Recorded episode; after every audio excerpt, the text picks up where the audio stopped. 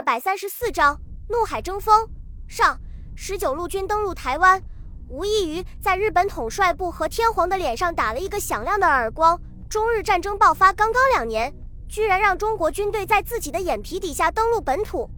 虽然日本政府对待台湾和西方列强对待殖民地的态度没有什么两样，但是目中无人的日本人早已把台湾看作日本的一部分，怎么可能让中国再度染指？因此。当中国军队横渡台湾海峡的消息在日本国内传开之后，舆论大哗，报纸、电台纷纷指斥军队的无能，对素来以世界第一自居的帝国海军更是口诛笔伐，搞得海军官兵像过街老鼠一样夹着尾巴做人，再也没有了往日的骄横。与此同时，福建政府特意在福州召开规模空前的中外记者招待会，郑重宣布中国军队将转入反攻，先收复失地。最后再向日本本土进军。紧接着，国民政府也接到了孙百里以第四战区司令长官身份发送的报告，于是毫不犹豫地组织数十万重庆市民上街游行，欢庆部队打响了反攻的第一枪。日本在华的军事行动已经严重损害了西方列强的利益，因此这些国家普遍对中国的抗战抱有同情的态度，早就巴不得中国军队反攻。所以，世界各国的主要报纸以前所未有的速度报道了中国军队收复台湾的军事行动，并且竭尽所能地对日本军队进行讽刺挖苦，给全世界造成一种日军不堪一击，而台湾已经完全被中国军队占领的印象。而实际上，登陆行动才刚刚完成，激烈的战斗正在展开。日本天皇在十九路军登陆台湾的第二天上午，就在皇宫召开紧急御前会议。商讨如何解决台湾问题，挽回帝国和皇军的颜面。盛怒之下的裕仁天皇再也无法保持皇族的优雅风度，毫不客气地把参加会议的首相、陆相、海相、外相和教育总监等军政巨头挨个痛斥一番，限定他们立即拿出解决办法，在最短的时间内收复国土。狼狈不堪的日本政府首脑们在巨大的压力面前通力合作，只用了两个小时的时间就制定了一整套的行动方案。紧接着，日本军国主义的战争机器以前所未有的速度运转起来。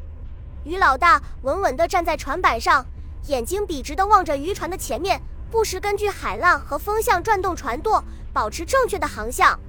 排水量不过百余吨的渔船，随着汹涌澎湃的海水起伏摇摆，在风力的推动下，迅速向海峡的另外一面驶去。在船舱里面堆放着成箱的步枪子弹和迫击炮弹。船尾的甲板上是由十几个沙袋堆成的简易掩体，上面摆放着一挺高射机枪和一挺轻机枪。六名士兵正百无聊赖地靠在沙袋上面闲聊。这艘渔船和后面的三十多艘渔船是专门运送弹药的第二梯队，在登陆部队出发后的第二天上午，也就是先头部队登陆的时候才出发。经过一天一夜的航行之后，接近了台湾海域，远处已经出现了淡淡的黑线。具有丰富航海经验的船老大们立即发出一声欢呼：“到了！”于老大怎么这么激动？难道你也没到过台湾？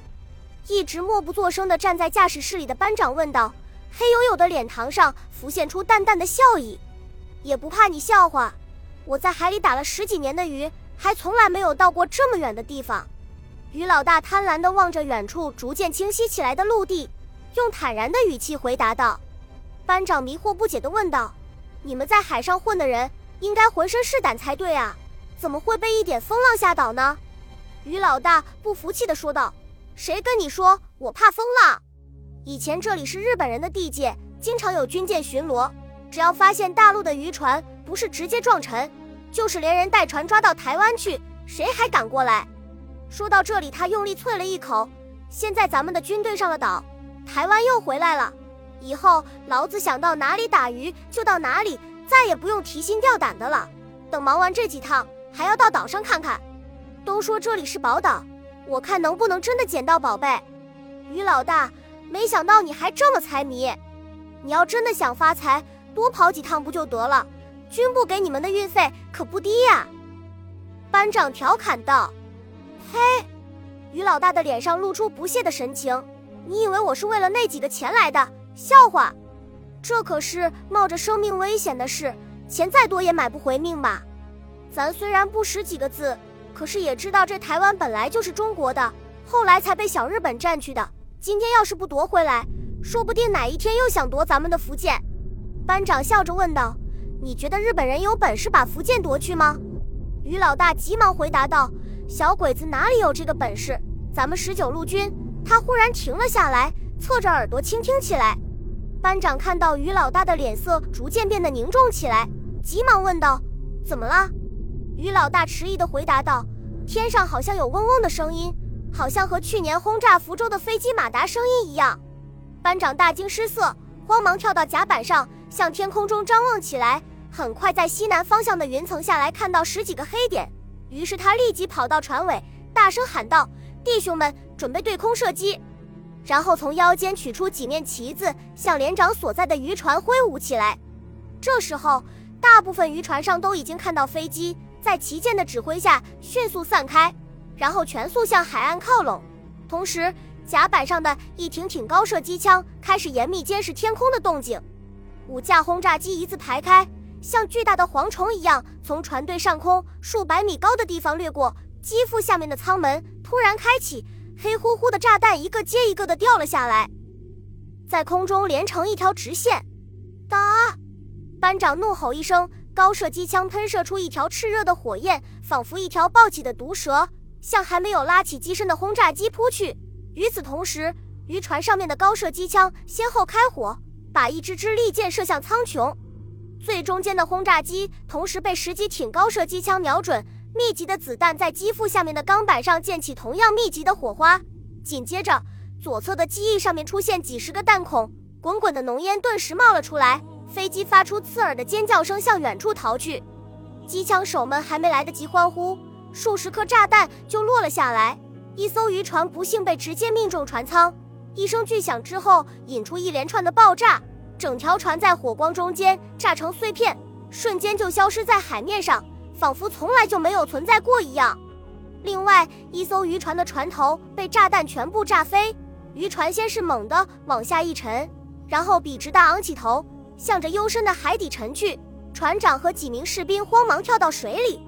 其他船只虽然没有中弹，但是却被炸弹爆炸掀起的巨浪冲得七零八落，陷入各自为战的境地。这时候，在空中待命的第二梯队七架轰炸机冲了下来。其中一架编号为零七的敌机笔直地向于老大的船飞来，随着距离的减小，坐在驾驶舱里的日军飞行员已经清晰可见，机腹下来的舱门缓缓开启。于老大猛地把船舵向左边连续转动，渔船犹如一条灵活的大鱼，贴着水面拐了过去。两颗炸弹在距离渔船十几米远的水面上爆炸，随即掀起十几米高的水柱和滔天巨浪，把船尾的士兵全部掀倒在甲板上。只有于老大死死扳住船舵，像钉子一样钉在船板上。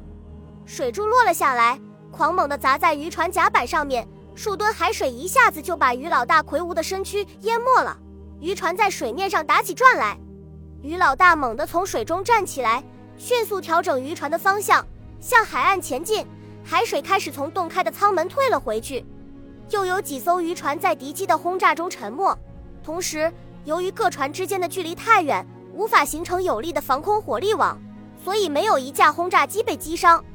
尝到了甜头的轰炸机再次俯冲下来，准备逐个把渔船击沉。而刚才失了手的零七号敌机又把于老大的船列为自己的攻击目标，笔直地冲了过来。于老大沉稳地望着逐渐接近的敌机，手中的船舵猛地转了起来，渔船在水面上转了一百八十度，把船尾换到了前面。高射机枪和轻机枪同时吼叫起来，密集的子弹在飞机四周飞舞着，嘶叫着。随着双方距离的减小，子弹距离机舱的距离也越来越近。突然，座舱前面的玻璃上面出现几个巨大的窟窿，飞行员的身体剧烈的跳动几下，然后歪倒在座位上，激射而出的鲜血把玻璃涂成了鲜红的颜色。失去控制的轰炸机在渔船上面数十米高的地方掠过，一头在进水中。在海面上冲出十几米之后停了下来，然后慢慢沉了下去。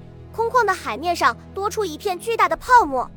这时候，船队已经从最初的打击中恢复了镇静，在旗舰的指挥下抬出一个个小型的防空阵型，毫不示弱地与日军展开对攻。数十挺高射机枪和轻机枪同时开火，用密集的子弹在船队的上空布上一张宽阔的保护网。十架轰炸机轮番俯冲突击，用炸弹和机关枪在海面上燃起冲天的火光。碎裂的木头、漆黑的油污、惨白的尸体在海面上随波起伏，爆豆般的机关枪声、爆炸声和海涛声交织在一起。船队用凶猛顽强的攻击死死顶住了敌机的轰炸，虽然付出了十艘渔船的代价，但是最终还是避免了全军覆没的命运。在十几分钟的战斗之后，敌机由于燃料即将用尽，只好掉头返航，把其中两架轰炸机永远留在了海底。本集播放完毕，感谢您的收听，喜欢请订阅加关注，主页有更多精彩内容。